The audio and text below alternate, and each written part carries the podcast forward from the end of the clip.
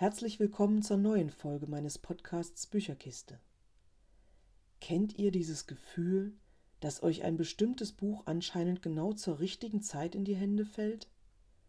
Euch also zufällt als Zufall im wahrsten Sinne des Wortes? Ich glaube an Zufälle dieser Art. Allerdings bezeichne ich sie lieber als Fügung. Einer solchen Fügung habe ich es zu verdanken, dass mir diese Woche die Biografie von Friedrich Lichtenstein über den Weg lief. Der Titel lautet Super, mein Leben. Jetzt fragt sich der ein oder andere von euch vielleicht, Friedrich wer? Friedrich Lichtenstein ist ein Künstler der besonderen Art. Immer gut gekleidet, mit einem samtenen Bariton und dem Hang zum Mondänen. Eine Kunstfigur, als die er sich selbst geschaffen hat.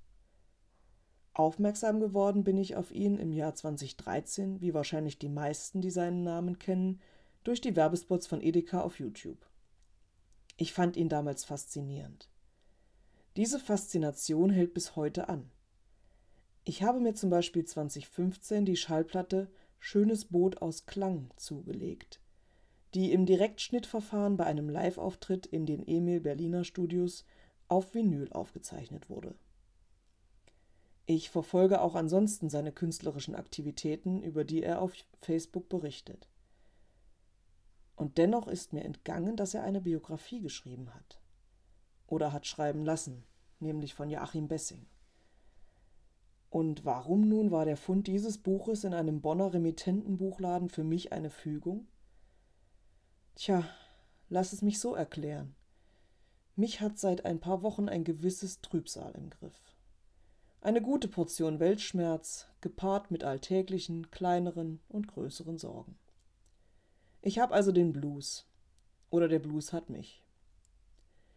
Beim Lesen des Buches hatte ich das Gefühl, dass Friedrich Lichtenstein genau den Kern dessen traf, was mich derzeit beschäftigt.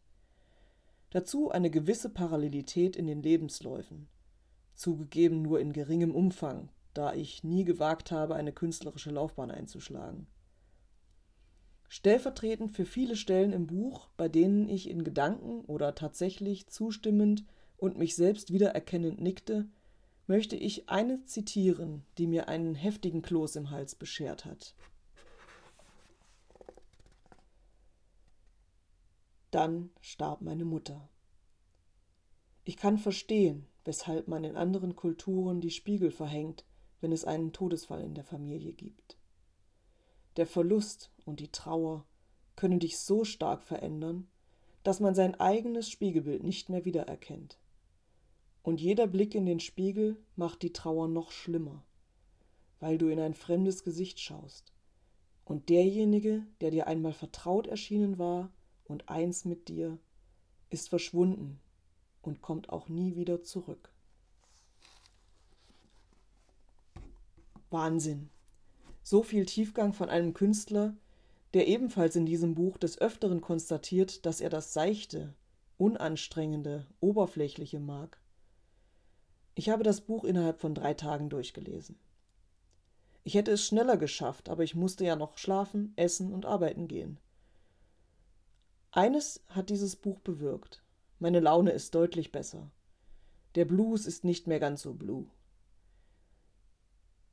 Welches Buch hat bei euch schon mal so eine Wirkung erzielt? Hinterlasst mir doch einfach einen Kommentar dazu. Tschüss und bis zum nächsten Mal.